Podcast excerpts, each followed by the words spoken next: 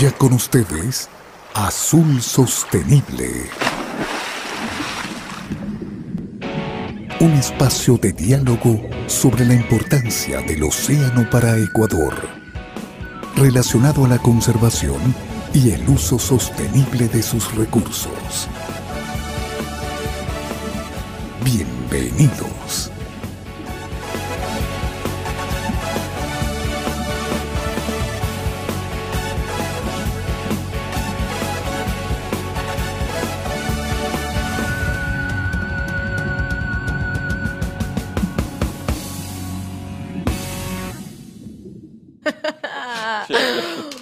Buenas, buenas, buenas, buenas, buenas. ¿Cómo está? Bienvenidos a Azul Sostenible. Hoy miércoles 2 de febrero, ya comenzamos febrero, un nuevo mes.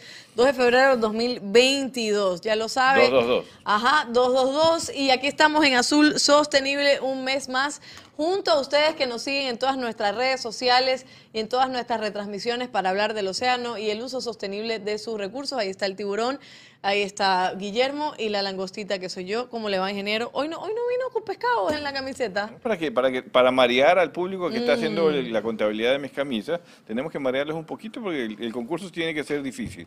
Buenas tardes, mi querida Londra, gracias por estar aquí, acompañándonos siempre y haciendo equipo con Azul Sostenible. Gracias a todos los que están conectados para estar el día de hoy, pues nuevamente conversando de temas tan interesantes que la verdad es que hasta yo me quedo sorprendido. Yo soy experto en el tema, pero hay tanta gente, tantos expertos, tantos actores en las actividades que aprovechan el océano, que es importante que ustedes conozcan qué hacen cada uno de ellos, cuáles son sus trabajos y cuáles son sus aportes al desarrollo de la sostenibilidad de, de las actividades humanas, de la acuacultura, de la pesca, la conservación marina, el turismo, hasta los deportes que ya hemos visto aquí en Azul Sostenible y que vamos a seguir viendo. Vamos a seguir la ruta del surf nuevamente este año. Así que tanto que tenemos que hablar, mi querida Londra, así que eh, bienvenidos y gracias por estar aquí con nosotros eh, el miércoles a la una de la tarde. Hay temas de sobra, porque la sostenibilidad no se agota y todos los días salen nuevas formas de ser sostenibles y aquí estamos nosotros también para informarles. Hoy es nuestro programa número 141 y recuerde que nos retransmite Radio Cascade, Channel Galápagos, Noticias en Desarrollo al Día, Noticias de Ecuador y España Latina. TV. Y recuerden que estamos en YouTube y en Facebook para que nos envíe sus saludos, para que nos comente, nos envíe alguna pregunta si es que la tiene. Y por supuesto para que esté atento porque próximamente haremos el nuevo concurso de Atún Manaví y usted puede ser el ganador o la ganadora. Y pronto diremos las bases de este concurso. Verán que ya algunas personas se han ganado. Nosotros cumplimos. Ya le entregamos a Angelito, ¿verdad? Ya se le entregó ya. el atún, ya seguro. No me ha dicho Debería nada. mandarnos un mensajito. Sí, claro, no, claro, no he compartido nada, ya le voy a escribir, pero ya lo sabe, así que bienvenidos a Azul Sostenible y vamos con nuestro primer segmento, siempre me confundo en esto, 141 programas y nunca lo he dicho bien. Vamos a nuestro primer segmento, Noticias desde el Mar. Allá vamos. Presentamos Noticias desde el Mar.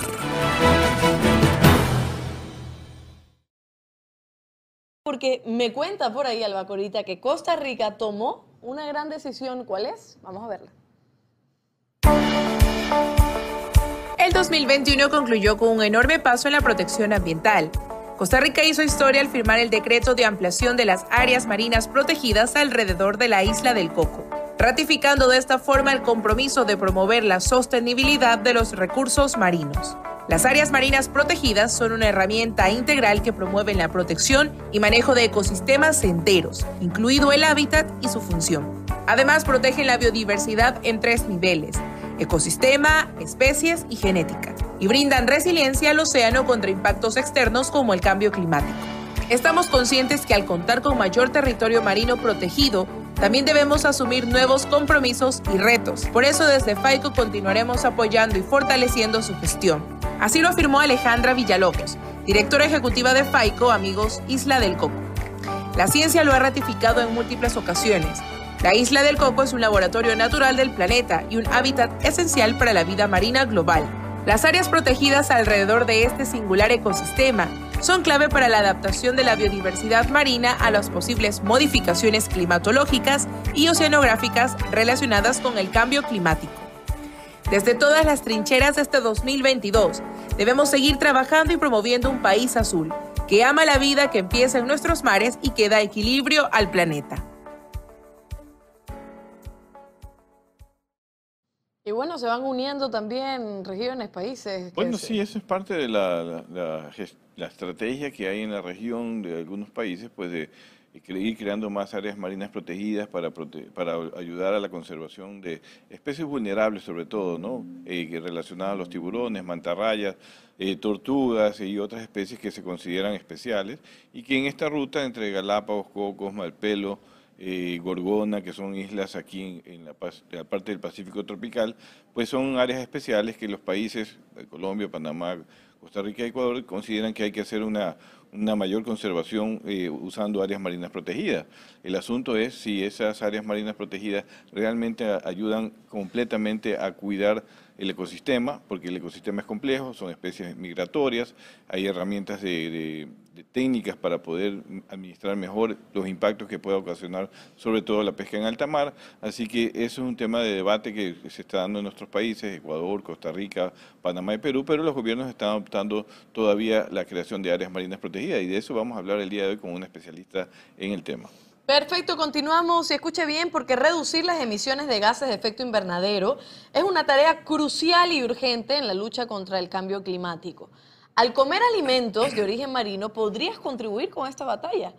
Eh, sin embargo, esos alimentos tienen que ser producidos de manera sustentable y la maricultura puede ser la clave para ello, según un estudio conjunto entre la Universidad de Adelaida y The Nature Conservancy. El estudio, publicado en enero de este año, menciona que la producción de alimentos contribuye de forma importante a las emisiones de gases de efecto invernadero, GEI, en el mundo.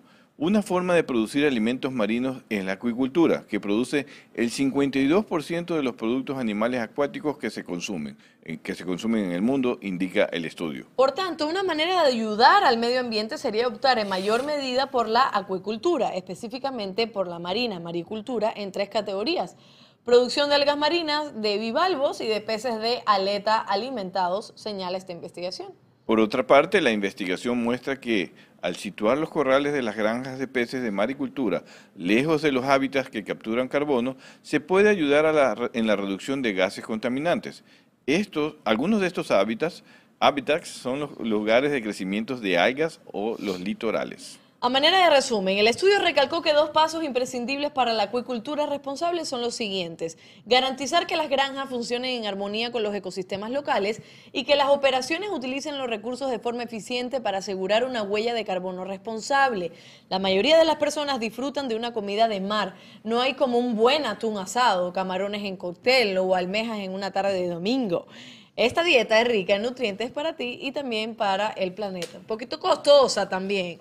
Porque un cóctel de camarones y unas almejas también. Pero sí, sí tiene, sí tiene, su costo. Hoy en día el camarón no es tan caro porque ya hay una producción. Que la sostenibilidad también cuesta. O sea, comer bien y, y, también lograr que, la, que la fuente sea sostenible y todo. Pero interesante como, una vez más, se demuestra que la maricultura, que es una orientación interesante para nuestro país como política acuícola y pesquera, e, es necesaria también para la, ayuda también a la conservación de los océanos, está explicado técnicamente por algunos artículos, pero además ayuda a la producción, a generar fuentes de trabajo, eh, mayores exportaciones, mayores ingresos al país, eh, alternativas de trabajo para los pescadores artesanales, y por eso, en mi opinión, pues debería ser una política de gobierno tener una, una estrategia para, en conjunto con los pescadores, en conjunto con los especialistas, ya que tenemos una cadena ganadora como es la del camarón, lograr que eh, también se desarrolle la, la maricultura no esperar mucho tiempo, yo creo que hay que acelerar algunos pasos que sí se pueden para lograr que se consolide en el perfil costero ecuatoriano. Así es, y la última noticia de hoy que tiene muchísimo que ver con lo que vamos a hablar hoy en Azul Sostenible es que la mejor manera de proteger a los animales de capturas accidentales es cambiar los cierres de los océanos, esto según un estudio. La captura incidental de tiburones, aves marinas, tortugas de mar y otros animales en las artes de pesca es uno de los mayores obstáculos para lograr una pesca más sostenible en todo el mundo. Las áreas marinas protegidas se utilizan en parte para reducir la captura incidental de esos animales, entre otros objetivos de conservación. Muchos países piden que se proteja el 30% de los océanos del mundo para el 2030 de algún tipo de explotación, incluida la pesca. A partir de esta propuesta, un nuevo análisis dirigido por la Universidad de Washington examina la eficacia de las vedas pesqueras para reducir las capturas incidentales. Los investigadores descubrieron que las áreas marinas protegidas permanentes son una forma relativamente ineficaz de proteger la biodiversidad marina que se captura incidentalmente en la pesca. La gestión dinámica de los océanos, es decir, la modificación de las modalidades de veda a medida que cambian los focos de capturas incidentales, es mucho más eficaz. Esperamos que este estudio se sume al creciente movimiento que se desprende de las zonas de veda permanente para fomentar una gestión más dinámica de los océanos. Además, al mostrar la relativa ineficacia de las zonas estáticas. Esperamos que sirva para que los defensores de la conservación sean conscientes de que las zonas de veda permanente son mucho menos eficaces para reducir las capturas incidentales que los cambios en los métodos de pesca. Así lo afirmó el autor principal Ray Hilford, profesor de la Facultad de Ciencias Acuáticas y Pesqueras de Washington. Una de las críticas a las áreas marinas protegidas permanentes es que muchas de las especies que deben proteger se desplazan y pueden abandonar la zona protegida. El estudio reveló que por término medio en todas las pesquerías estudiadas, la restricción de la pesca en el 30% de una zona fija redujo las capturas incidentales en un 16% aproximadamente. Pero en las zonas de veda dinámica, en la misma fracción del océano, las capturas incidentales se redujeron hasta un 57%. Informó para ustedes Alba Corita. Siga con nosotros en Azul Sostenible. Ah, lo suyo, ingeniero. Muy bien, Alba Corita, no, primero decir que Alba Corita ha estado perfecta haciendo esa investigación, recogiendo esa información, ese informe. Esa locución es perfecta. perfecta. ¿Qué, ¿Qué, será la mala profe? Ya, ya reapareció, acuérdate que el programa pasado no pasó ni por el río Guayas, creo, no logró entrar al río Guayas.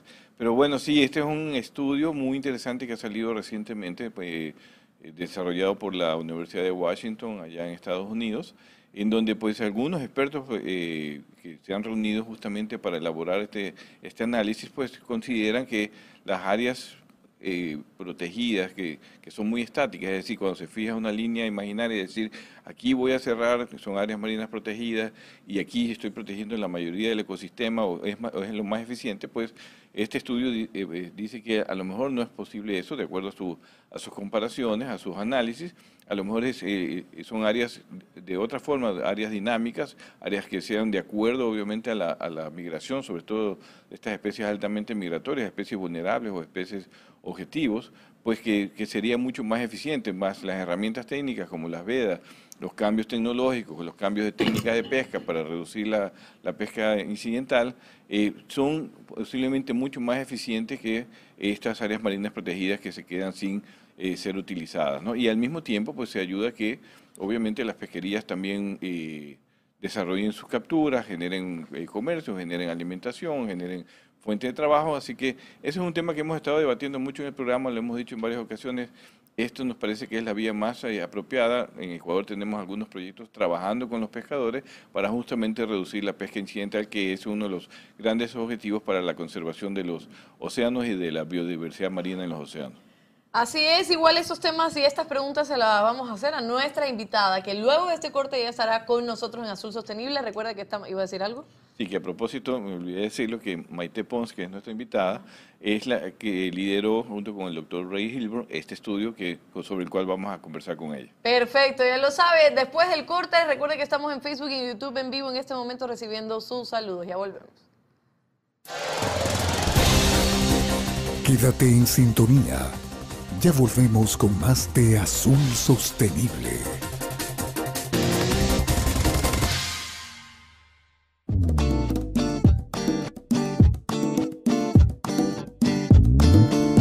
Super abre fácil de atún manabí cuando tengas hambre atún manabí. Super abre fácil de atún manabí cuando tengas super hambre atún manabí. Super abre fácil se abre super super fácil.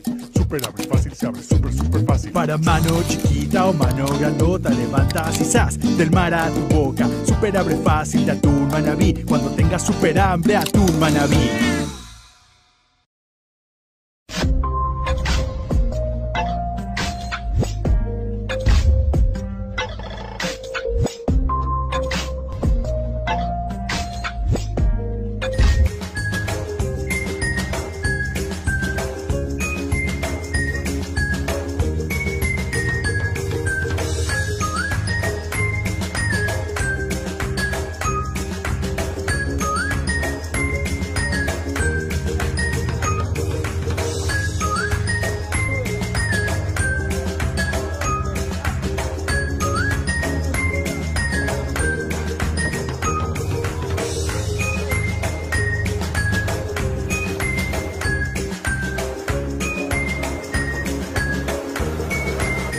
Colaboremos juntos por un ecosistema marino sano. Tunacons. Seguimos con Azul Sostenible. En Azul Sostenible y tenemos ya nuestros primeros saludos. Pizza, que estuvo por aquí hace un ratito saludándonos, nos dice buenas tardes, no se pierde el programa, así es. Eh, saludos especiales a Londra, Guillermo Albacorita y todo el equipo. Éxitos, eh, espectacular tema de hoy, saludos. Anderson Vera dice buenas tardes, Azul Sostenible. Gracias por la contribución que realizan al planeta Tierra mediante la radiodifusión de la importancia sobre la conservación, desarrollo y economía del mar. Qué bien. Y Marcelo Muchas Morán nos dice también éxitos en este nuevo programa. Y Fernanda Romero, saludos fraternos al staff de Azul Sostenible, noticias al día en temas pesqueros, saludos y éxitos. Muchísimas gracias también a Fernanda y a todos quienes se unen a la señal de Azul Sostenible en YouTube y en Facebook y a través de las radios que nos retransmiten. Nos llegan más saludos, pero lo vamos a hacer en el siguiente corte porque ya es importantísimo el tema que vamos a tratar hoy. Y nuestra invitada, la PhD Maite o Maite, ya después le voy a preguntar, Pons, porque aquí tenemos un debate. Eh, ella es posgradista, investigadora y consultora en evaluación de población y manejo pesquero. Y hoy, como ya hemos anticipado, hablaremos sobre la pesca incidental y alternativas técnicas para su reducción. Es una pregunta, se puede hacer, se puede lograr, lo vamos a investigar. Así que, hola Maite, Maite. Hola. Hola, ¿cómo están? Es Maite. Maite. Entonces Maggie tenía Maite. razón. Tenía razón la directora. Maite sería con tilde en la. Ah, aquí la directora decía Maite y por otro lado el ingeniero decía Maite, pero bueno, ya, ya estamos, es Maite. Me pasa Maite. todo el tiempo igual. No se preocupen. Maite, qué gusto tenerla, tenerla aquí con nosotros y sobre todo para hablar sobre la pesca incidental y sobre estas alternativas técnicas y por qué es tan importante sobre todo para Ecuador, porque es un tema que siempre trae discusiones, es un tema que siempre trae debates, es un tema que también nos ha sacado algunas canas verdes en las Ah, redes sí, sociales, claro, ¿verdad? claro. Cuando hablamos de pesca incidental. Hay gente que no entiende todo, ¿no? Hay gente que no entiende, hay gente que incluso ve como malo el tema de la pesca incidental porque piensan que se esconden muchísimas cosas detrás de la pesca incidental, que puede ser o como no, pero Claro. hace falta entenderlo y debatirlo un poco, ¿no? Entonces, como primera pregunta, vamos a hacer a nivel general, eh, ¿cuál es esta situación a nivel mundial de la pesca incidental de especies vulnerables? ¿Está en ascenso? ¿Está en disminución? ¿Cómo está el manejo? ¿Cómo se puede mejorar de alguna forma para lograr su reducción? A nivel general, para poder entenderlo un poco. Bueno, a nivel general o a nivel mundial, yo diría que eh, el tema de la captura incidental está disminuyendo. Obviamente estoy hablando a nivel general, es muy particular de la especie que estemos considerando eh, cuando hablamos de captura incidental o de la pesquería o incluso de la región que estemos considerando, ¿sí? Eh, pero a nivel global yo diría que está disminuyendo. Hay muchos ejemplos de eso, como podría eh, ser la captura incidental de aves marinas. Como ustedes saben, eh, las capturas incidentales de aves marinas se dan mucho en el hemisferio sur, en pesquerías de palangre, tanto de superficie como, como de fondo, en donde el ave lo que intenta es ir a agarrar la carnada que está en el anzuelo. Entonces hay medidas de mitigación como pueden ser eh, lo que se llaman líneas espantapájaros, que se ponen como una especie de, cortina, ¿no? Para que el ave no pueda acceder al anzuelo y a, a la carnada y por lo tanto quedar enganchada en el anzuelo, que han sido muy exitosas en reducir la captura incidental de aves marinas en estas pesquerías, así como el calado nocturno, ¿no? Para que esa ave no pueda eh, acceder al anzuelo. Pero como les digo, eso es un ejemplo. Hay otras pesquerías que siguen teniendo alta captura incidental de muchas especies, eh, como podría ser, no sé, ejemplos como la de la vaquita en México o algunos otros pequeños cetáceos en muchas partes del mundo que son lamentablemente capturados en redes de enmalle o arrastre y, que muchas veces o en alto en porcentaje se produce lo que es la muerte de, de esos eh, ejemplares. Ahora voy a, a esta pregunta que estábamos, hemos hablado creo que desde el inicio del programa. Me siento como intimidada cuando me- Isaac me enfoca solo a mí. Isaac, fo- enfoca a los dos para conversar aquí, que el ingeniero es el que me tiene que, que decir que si estoy, Dale estoy, bien, estoy en buen fuerza. camino. Este, mm, desde el inicio del programa hablamos de las áreas marinas protegidas, de crear áreas nuevas marinas protegidas o ampliar las áreas marinas protegidas. Y esto también ha sido motivo de debate, motivo de discusión aquí en Ecuador, sobre todo después de todas las noticias que se dan por la pesca, em, por la flota extranjera china que viene para acá, en fin, todo esto, todos estos detalles que ya son conocidos a nivel internacional.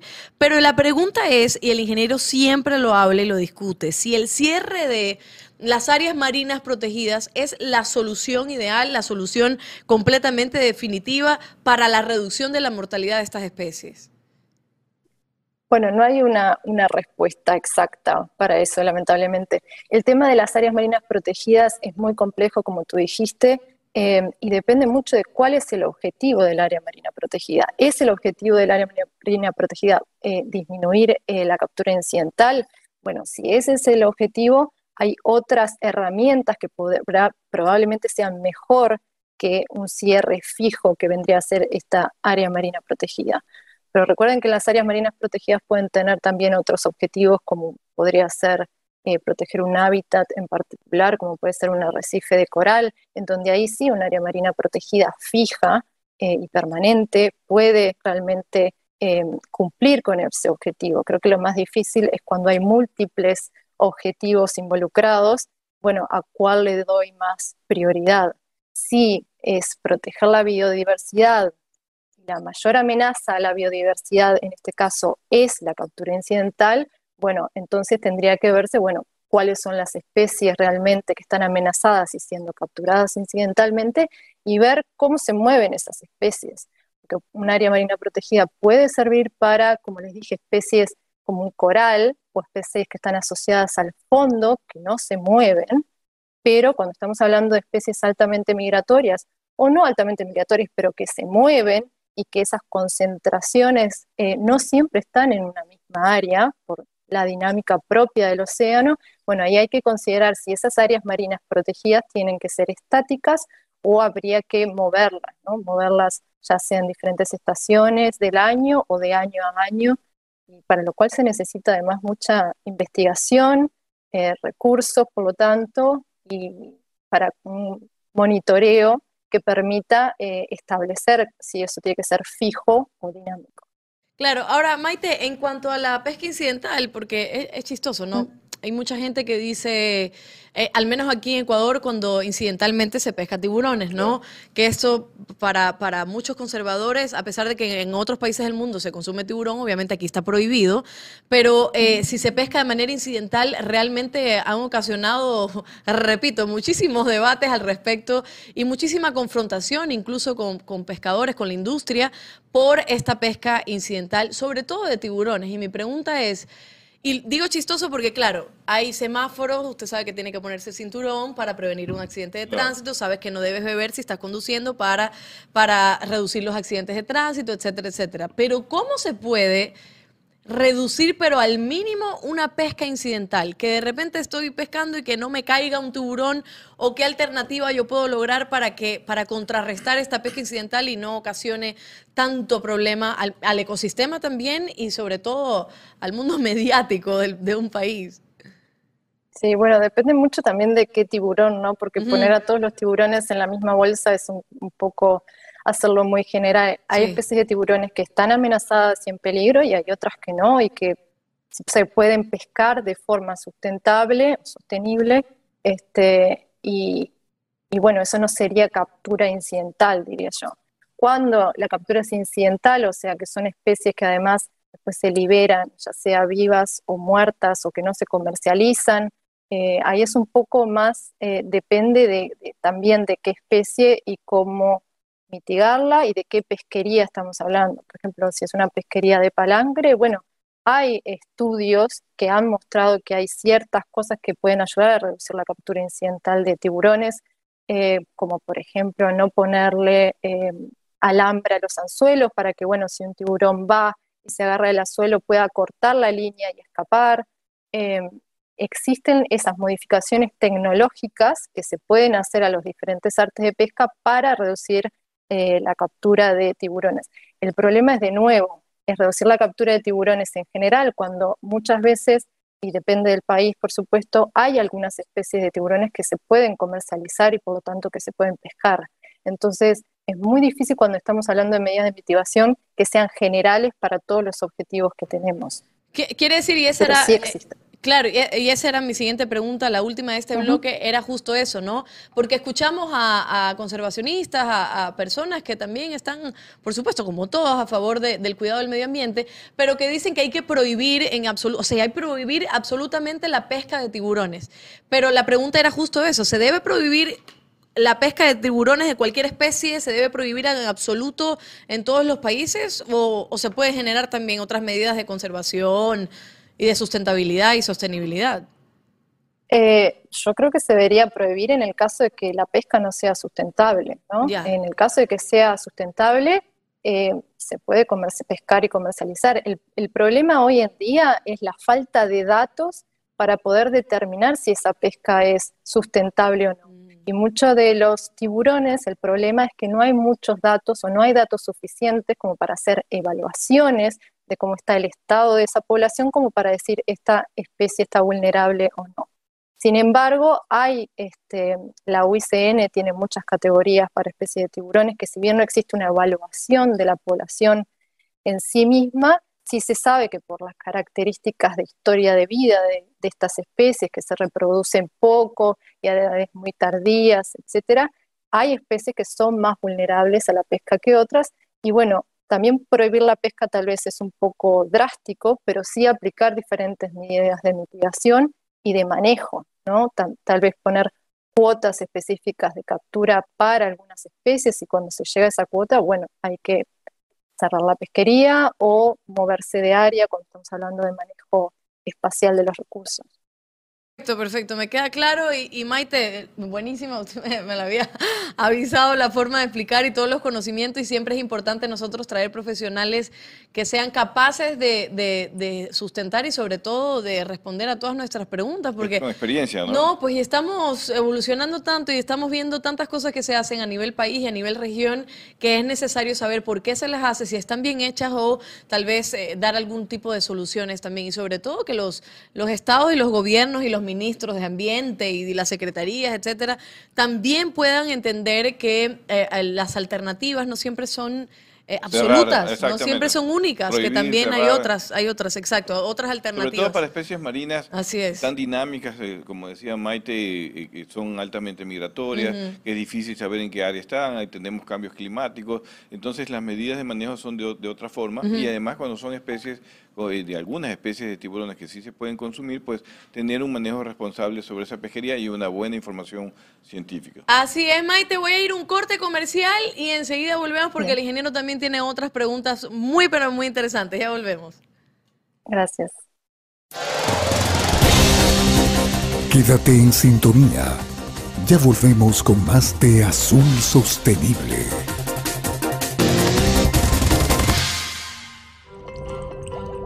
Welcome to the Manta Trust Education Portal, an online hub with dozens of activities and video resources, making it easy and fun to bring vital ocean and climate issues to the classroom and your home. With the help of teachers, we've designed a free to download booklet of 17 lesson plans, spanning 14 school subjects and 11 core curriculum themes, and aimed at 7 to 11 and 11 to 14 year olds. These plans range from creative writing to cooking, climate change to pollution, and overfishing to food webs. Parents will find plenty of fun games and activities to entertain younger children too, like manta bingo, mask making, and fish identification. Please explore the portal to download all of these resources, access video content, teach training webinars, and our Ocean Mindfulness podcast, book a lesson for your class with a scientist, ask our experts questions, and much, much more. Together, we can inspire the next generation of ocean guardians.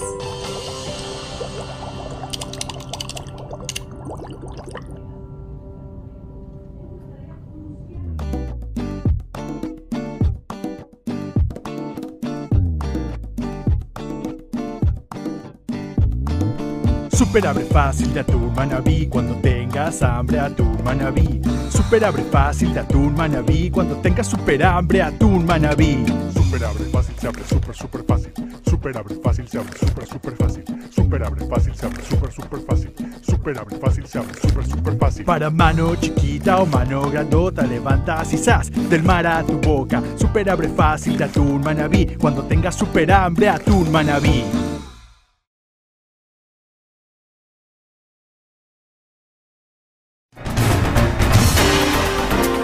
Seguimos con Azul Sostenible. Seguimos en Azul Sostenible. Muchísimas gracias por estar con nosotros. Ay- Ayala Max dice, buenas tardes. Me gustaría también que ayuden al pescador de aguas interiores. Desde que estuvo el ingeniero Guillermo Morán como su secretario, ayudó al, al pescador de aguas interiores y desde ese entonces ya nadie nos ha ayudado, dice.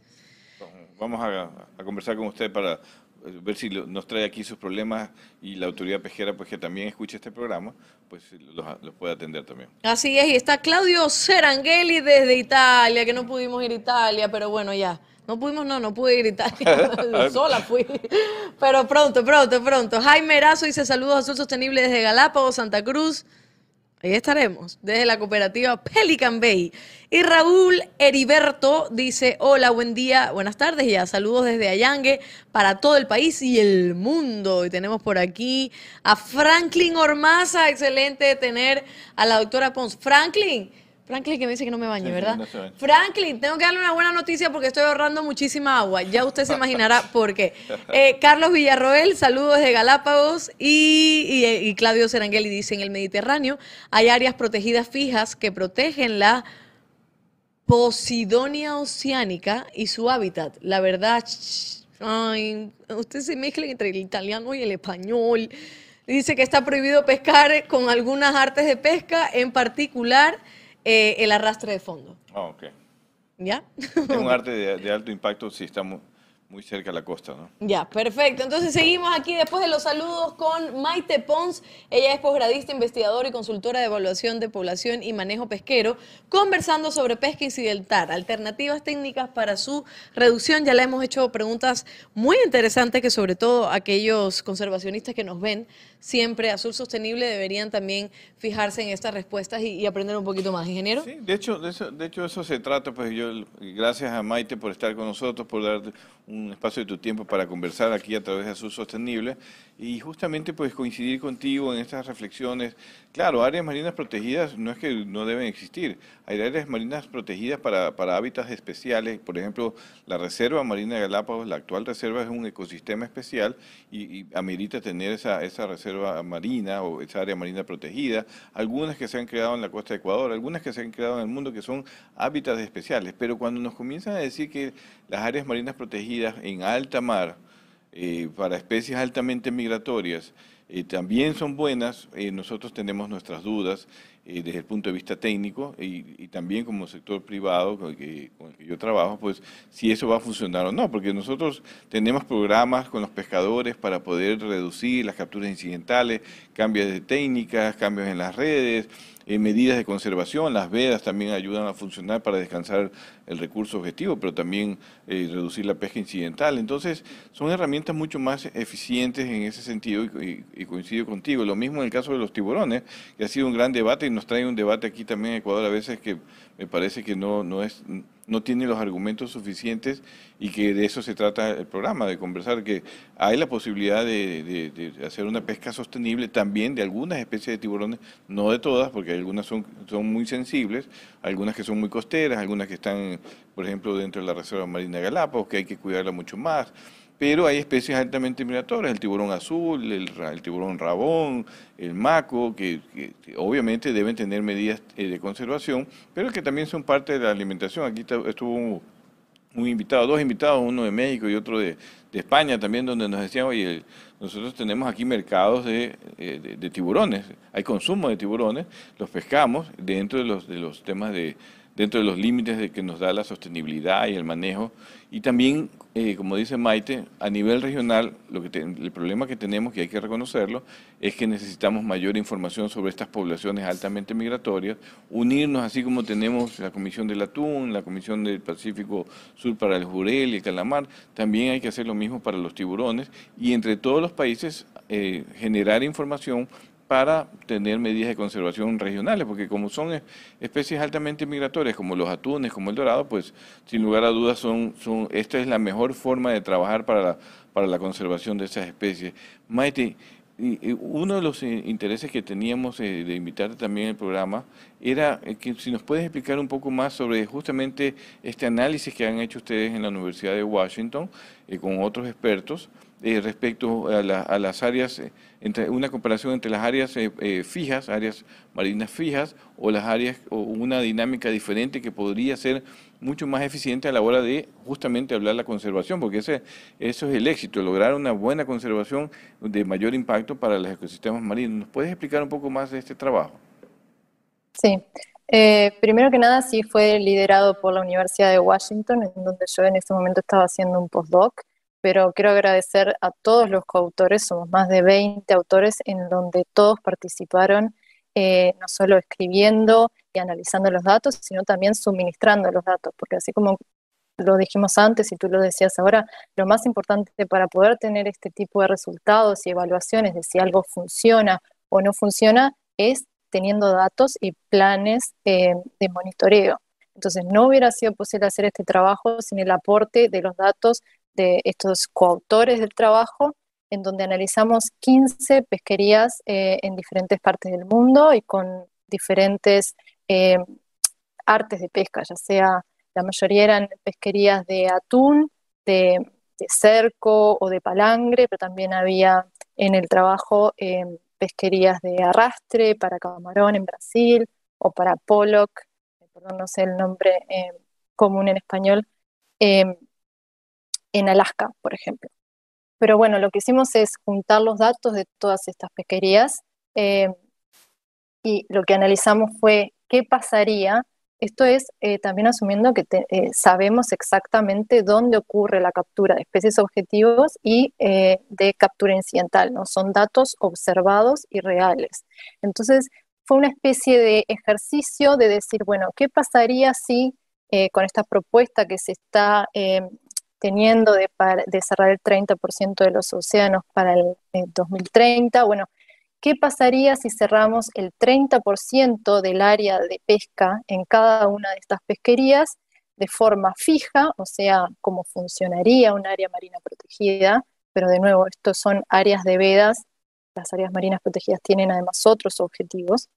Eh, si cerramos esa área, esa área la pesca, eh, de una forma fija y con forma de centroide, o sea, un círculo, o eh, si cerramos ese círculo, si se puede mover año a año, o si cerramos en lugar de un área, muchas áreas más pequeñas, también si son fijas o si son móviles. Entonces, lo que encontramos fue que la forma de, reducir la captura incidental sin eh, pérdida de la captura objetivo, que también lo tuvimos en cuenta, era si en lugar de cerrar una sola área, 30% fija, lo que hacíamos era cerrar muchas y dinámicamente, o sea que se pueden mover año a año.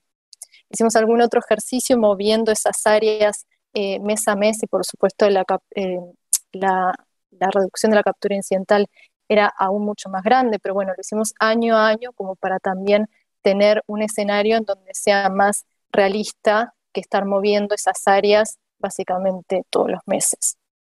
Y logramos, eh, los objetivos eh, eran esos y lo que vimos es que la captura incidental se reducía en 16 o 17% cuando tenemos un área fija de veda o eh, un 57% cuando analizamos todos estos casos de estudio, cuando esas áreas se pueden mover año a año.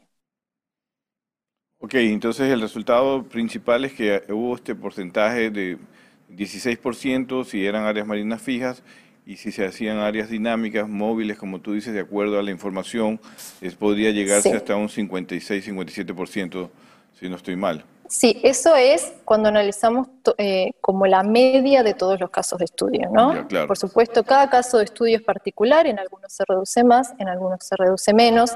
También consideramos eh, qué especie, si bien analizamos toda la captura incidental como una, lo que hicimos fue asignarle diferente peso dependiendo de qué especie queremos conservar más que otras, porque como estuvimos discutiendo, no todos los tiburones eh, deberían tener el mismo peso. Bueno, le ponemos más peso a aquellos que tienen mayor em, problemas de conservación mm, y a otros que por ahí tienen mucha mayor abundancia. Todo esto fue considerado dentro de este, de este análisis.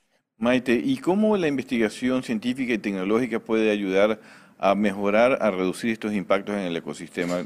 Yo sé que esta es una parte del estudio, me imagino que hay otras alternativas, tú has estado haciendo varios estudios referentes justamente a estos temas. ¿Qué nos podrías aconsejar o podrías decirle al público pues que, de acuerdo a tu experiencia, eh, puede generar la investigación científica, tecnológica para ayudar a combatir, la, a reducir la pesca incidental? Bueno, eh, sirve y, mucho, ya se ha demostrado, como lo mencioné con el ejemplo de las líneas espantapájaros para las aves, otro ejemplo es el clásico ejemplo del uso de anzuelos circulares para reducir la captura incidental de tortugas, son, em, y para reducir cuán eh, grave puede ser el enganche ¿no? de ese anzuelo en la tortuga, em, que sé que lo han discutido, porque lo vi que lo discutieron con Martin Hall. Eh, entonces, esos son años y años de investigación que hoy en día han eh, demostrado ser, ser útiles, tanto la investigación como los resultados que se obtuvieron y que se están implementando en muchas partes del mundo con resultados eh, muy positivos. Incluso eh, habría que, que, evaluar ¿no? para cada pesquería qué es mejor, hacer un cierre espacial o implementar eh, una medida de mitigación que puede ser más relacionada a cambios en la operativa de pesca o en el arte mismo de pesca. Maite, y me imagino que esta es una primera parte de un estudio. Pues, ¿Cuáles son los siguientes pasos que ustedes pretenden como equipo de la Universidad de Washington y continuar? Porque realmente es un estudio muy interesante obviamente nos trae al debate de qué es lo mejor. Y, lo, bueno de este debate es que está buscando, que todos estamos buscando ayudar a mejorar la conservación de la biodiversidad marina. Ese, esa es la meta de todo el planeta y, en eso estamos metidos los técnicos, los científicos e inclusive los pescadores, que también son parte importante de estas soluciones. ¿Y ¿Cuáles serían los, ¿Ustedes tienen previsto alguna etapa nueva en este estudio? Eh, lo que, lo que estamos haciendo es hacer una revisión bibliográfica de todos los trabajos científicos que existen, eh, viendo los resultados tanto positivos como negativos de diferentes medidas de mitigación, que como dijimos son muchas, em, para poder evaluar para diferentes pesquerías, para diferentes especies y para diferentes regiones en el mundo, cuál sería la más eh, efectiva para reducir la captura incidental. Y de nuevo, eso va a depender mucho de qué especie, sobre todo, y qué arte de pesca estamos considerando. Perfecto. Eh, Maite, yo te tengo que decir que uno de nuestros principales eh, eh, seguidores de Azul Sostenible es el sector pesquero, sector pesquero artesanal e industrial de nuestro país y también de la región en otros países. ¿Y qué les podrías decir a ellos también? ¿Cómo pueden colaborar ellos cada vez más con, los científicos? Porque siempre se trata de, tener una mesa de trabajo en conjunto, ONGs, pescadores, científicos y obviamente los administradores. Pero a los pescadores, eh, ¿qué tú les recomendarías para que eh, colaboren más con estos trabajos para reducir la pesca incidental? Bueno, yo creo que más que nada diálogo ¿no? entre los científicos y los pescadores es fundamental em, y sobre todo de que, entiendan los pescadores qué importante que es para nosotros para poder hacer este tipo de evaluaciones, trabajar en conjunto, obtener buenos datos de la pesca es muy importante porque es la información que nosotros usamos después para generar este, los estudios eh, científicos y eh, disponibilidad ¿no? de la industria para, bueno, no solo aportar datos, sino, no sé, eh, trabajar con testeos de medidas de mitigación que vayan surgiendo o hacer algún tipo de experimento o lo que sea, ¿no? Siempre con, con diálogo y con objetivos claros. Doctor artesanal, eh, ¿ustedes han desarrollado algún análisis? Porque siempre son ellos más costeros, a veces los datos de pesquerías industriales son más accesibles, porque hay las organizaciones regionales pesqueras y allí hay observadores o bueno, hay una buena información de datos sobre los barcos. En el sector pesquero artesanal, donde se pues, está actuando en la, en la zona costera, quizás una de las zonas más frágiles en todo el planeta, ¿qué, qué se puede hacer? Porque ellos, siempre que conversamos con ellos, y son buenos amigos, eh, quieren ayudar a la solución, pero realmente ellos están dedicados a pescar. ¿Qué podríamos hacer nosotros los técnicos o el gobierno para poder implementar también medidas de mitigación para reducir la pesca incidental? Bueno, trabajar con ellos y principalmente identificar el problema, ¿no? Eh, tienen captura incidental de qué, bueno, dónde, cómo podemos hacer para reducir esa captura incidental con las herramientas que existen hoy en día y bueno, y cómo suministrar esas herramientas muchas veces a los pescadores artesanales que por ahí no pueden eh, costearlas ¿no? económicamente, bueno, cómo desde la ciencia y desde el gobierno podemos colaborar ¿no? en que eh, accedan a esas medidas de mitigación también. Estoy pensando, no sé, si hay un cambio de anzuelo, bueno, poder brindarles ¿no? ese otro tipo de anzuelos que necesitan para reducir la captura incidental de algunas especies. O ayudarlos a analizar datos, porque ellos también tienen datos ¿no? de sus bitácoras de viaje e identificar, por ejemplo, esas áreas en donde hay mayor captura incidental, bueno, intentar evitarlas y cuándo evitarlas también, porque como dijimos, todo es muy dinámico y no siempre van a estar en el mismo lugar. Pero bueno, eso es, trabajo en equipo.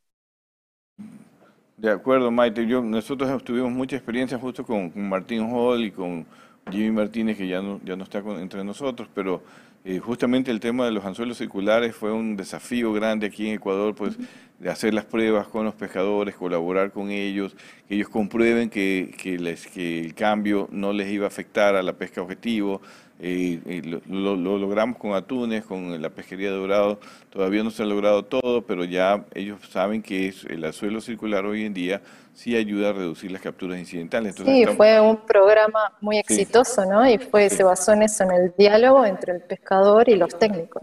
Eh, y ese, y ese, ese es el, tema importante, o sea, fue exitoso, como tú lo dices bien, lo señalas bien, por la estructura del diálogo que, que, se forjó a través, obviamente, de un maestro que tenemos tú y yo, como es Martín Hall, eh, que vino, que conversó con ellos, estuvieron muy cercanos, eh, para que ellos puedan acceder a poder hacer estas pruebas eh, con los anzuelos circulares. Nosotros como Tunacons también hemos tenido una prueba reciente de un cambio fundamental que es el plantado, eh, el uso de plantados para tunes, que es de material contaminante y que lo estamos cambiando a, que sea 100% biodegradable. Y cambiar eso con los pescadores, la mentalidad y todo su trabajo, pues es difícil. Hay que ser muy, eh, tener mucho tacto para conversar con ellos, porque obviamente ellos salen a pescar, pero si tú le dices, tienes que cambiar esto de repente, pues para ellos es un susto porque dice, va a disminuir mi pesca, mi rentabilidad o mis ingresos, y allí es donde el, diálogo bien construido, obviamente con una buena asesoría técnica, pues nos puede llevar a soluciones efectivas y eficientes, que a veces son los mismos pescadores que, que las, que las brindan. Ah, son los que saben. Son los que saben, tú les enseñas, uno les enseña algo y ellos lo transforman y lo hacen mucho más eficiente, ¿no? dependiendo de su actividad. Mi querida Alondra. Sí, Maite, una, de las últimas preguntas que tenía que hacerle, porque ha sido muy interesante y sobre todo saber que se está trabajando y que hay estudios. Eh, yo creo que el país necesita sobre todo mucha capacitación y necesita ayuda también en estos temas, ¿no? Y, no sé, preguntarle que si de alguna forma estarían en un futuro interesados también en, desarrollar proyectos con el gobierno, con la industria pesquera ecuatoriana también, para recibir esa ayuda y esos conocimientos que, como decía el ingeniero y usted también, que son, que son muy necesarios. Sí, se me cortó un poquito la, la comunicación pero sí estamos dispuestos a colaborar. Yo quiero decir que no estoy trabajando más en la Universidad de Washington físicamente, pero sí sigo en colaboración y, Ray tiene, Ray Hilborn, que es mi, mentor y que es coautor de este artículo que publicamos, em, sé que está muy dispuesto a colaborar tanto con la industria como cualquier, este, también organizaciones no gubernamentales o, o lo que sea. Pero sí estoy estoy segura que está muy dispuesta en, muy dispuesta en generar eh, colaboraciones. Y yo también, por mi parte, ya sea a través de la Universidad de Washington o independientemente. Eh, yo creo que, Maite, yo creo que el 2022 vas a estar por acá porque hemos estado en conversaciones con, con Rey, tú lo sabes también. Eh, estábamos, en el caso de Tunacón, estábamos esperando ya nosotros convertirnos en una fundación, ya somos una fundación ya para este año 2022, tener una organización ya más estructurada y establecer un acuerdo con, contigo, con, con Ray, con la Universidad de Washington. Tunacón está generando mucha información que seguro el doctor Hilbert contigo y el equipo que está con ustedes, pues les va a interesar eh, también hacer el análisis para nosotros contribuir justamente en una mejor información científica, que es lo que se requiere a la hora de hacer recomendaciones o análisis pertinentes. ¿no? Así es, así es. Muchísimas gracias, Maite, por estar en el programa. Ojalá siempre la podamos tener y que esté también por acá, como dice el Inge, y, y le agradecemos sus conocimientos y que lo haya compartido con nosotros. No, gracias a ustedes por la invitación. Muchas gracias. Gracias, gracias. Y ya lo sabes, este fue este programa que ha sido muy interesante. Estos programas se quedan en YouTube y en Facebook colgados. También en Spotify y en Google Podcast, por si acaso usted no lo puede escuchar en vivo. Pero es muy importante también que usted eh, tome nota y que aprenda de todo lo que se habla aquí, porque también el ingeniero aprende, también yo aprendo y es muy interesante. Así que vamos al último corte comercial y ya volvemos con las encuestas en Twitter. Quédate en sintonía. Ya volvemos con más de Azul Sostenible.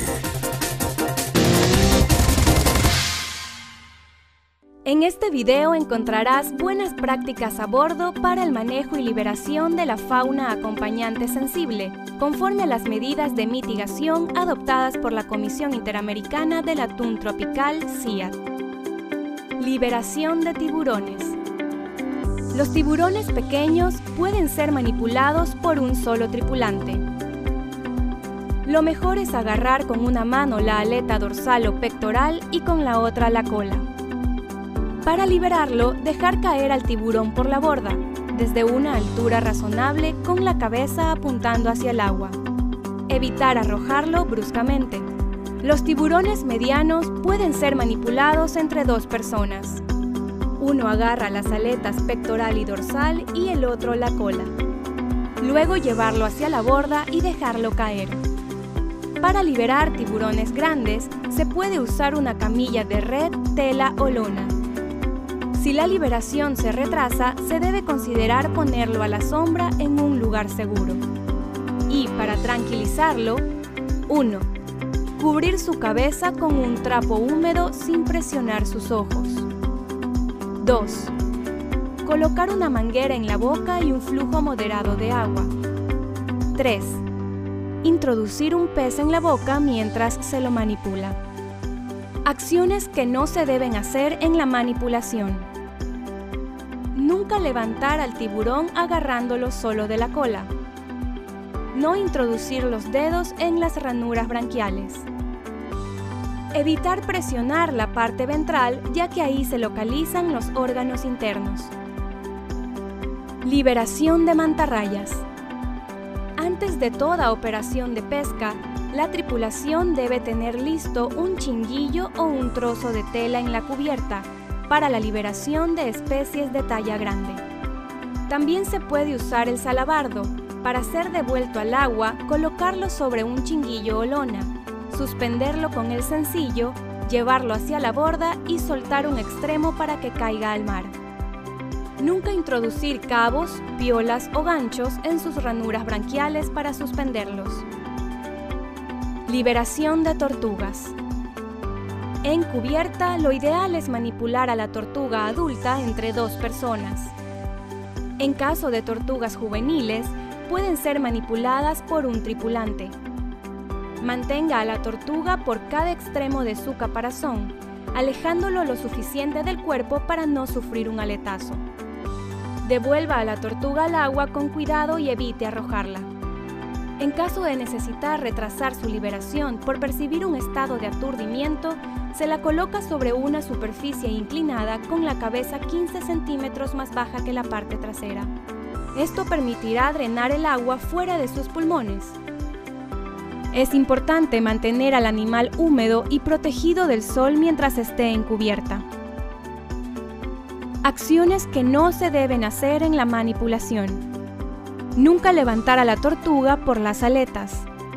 No dejar volteada a la tortuga porque en esa posición no puede respirar.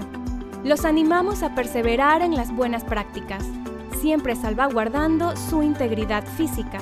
Colaboremos juntos por un ecosistema marino sano. Tunacon. Seguimos con Azul Sostenible. Seguimos en Azul Sostenible y ya estamos terminando, estamos aquí organizando, pero próximo tendremos nuevas noticias, no de este set, desde otro set, pero ahí, ahí las tendremos. Así. Oiga, la semana que viene ya es lo de eh, Aqua, Expo. En Santa Elena, sí es. de- Te va a estar allá haciendo la cobertura. Usted, Usted. sola, sola, ¿Le podemos- le puedo dar? No, va con un sola, camarógrafo. con un camarógrafo que no habla, déjame mirarlo disimuladamente. Pero bueno, vamos, ¿qué íbamos a hacer ahora? Las encuestas en Twitter. la Veamos encuesta. las encuestas en Twitter. Veamos, veamos, veamos. La acuicultura se realiza en agua salada, agua dulce, ambas. La respuesta es ambas, porque esta, esta pregunta ya había pasado en los otros 140 programas. ¿En serio? ¿Sí? Ah, Ya yo lo ya. Porque a mí me discuten eso a veces. Facilita esa pregunta. Esa facilita, sí, la verdad es que es- y tenemos que hablar del agua, de agua dulce también. Si bien nosotros hablamos del océano, pues hay un- una conexión entre el agua dulce y, y el océano, porque obviamente se conectan, pero también hay actividades muy importantes de acuicultura en agua dulce y de pesca en agua dulce en la zona amazónica. Ya vamos a hablar con pescadores artesanales de nuestra eh, zona oriental para que nos expliquen qué está pasando por allá. Allá hay problemas de contaminación, se dañan los productos de la pesca, se daña la acuicultura, ya nos han denunciado, ya vamos a hacer un video de eso, pero también vamos a abordar esos temas, mi querida Londra. Así es. Siguiente pregunta. ¿Cuál es el porcentaje de pesca incidental en la flota tunera de cerco del Pacífico Oriental? 15, 10, 2%, 2%. Por Dios. ¿Qué? A mí me va a preguntar, a mí nadie me ha dicho nada. ¿Sí vio? A mí me va a preguntar, 2%. Sí, y es bueno destacar esto para que todos conozcan, porque sí hay publicaciones que hablan de hasta el 40%, como investigaba mi querida Alba, Albacorita, pero en el caso de la flota tunera de red de cerco, es el 2%, para que ustedes vean que el impacto de nuestra flota tunera es mucho, es muy bajo, y a pesar de eso, se está trabajando en reducir ese 2%. Eh, de, de capturas incidentales, tratar de, eh, de volver vivos los tiburones, las mantarrayas, es todo un esfuerzo que se hace a través de, de la- de las regulaciones, pero también de gestión como Tunacons, para que ustedes acaban de ver un video justamente de todo lo que se enseña a los pescadores, para lograr que ese, ese 2% inclusive sea mucho menor a futuro. Perfecto. Y la última pregunta es, según la investigación de gestión dinámica de océanos por la Universidad de Washington, ¿qué método redujo en mayor porcentaje las capturas incidentales? ¿Áreas marinas fijas? ¿Áreas, áreas cerradas dinámicas? Sí sabía, Isaac, no me tenías que señalar qué son las áreas cerradas dinámicas. Sí, bueno, lo acabamos de escuchar de, de Maite. Pueden leer ustedes la publicación de la Universidad de Washington, está colgada en, la- en las redes, pueden estudiarla, pueden leerla. Esto es una conclusión de un equipo de investigadores, de 20 investigadores, como dijo Maite, 20 investi- investigadores de gran calidad a nivel mundial, muy reconocidos a propósito de esto, que en base a este estudio, pues... están recomendando, por lo menos su estudio generó esta información, de que áreas cerradas dinámicas ayudan mucho más a reducir la captura incidental y es lo que veníamos diciendo aquí. Trabajar con los pescadores, cambiar las tecnologías, capacitarlos, eh, estudiar adecuadamente las áreas, eh, sobre todo en especies altamente migratorias, para que podamos ayudar a la conservación. No crear solo áreas marinas protegidas por crearlas a un 30%, en un número que no tiene sustento científico realmente, sino más bien trabajar en todo el océano con prácticas adecuadas. ¿Sabe por qué me sé la respuesta? Porque el equipo de producción cometió el error ayer de ponerlas en Instagram y yo hice así y vi cuáles eran las correctas. Ah, Dios mío. Mm. Solo una no sabía que era la del 2% y, e Instagram me lo dijo. Yo gané. ah, para que vea. Está Pero muy no, bien.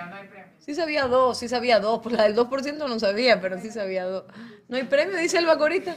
No hay premio, ¿cómo se? O es trabajar con la Bacorita o es trabajar con el Bacorita. Así Así es, así aquí. vamos, ya nos vamos, ya nos vamos. Hoy, es miércoles, nos vemos el sábado.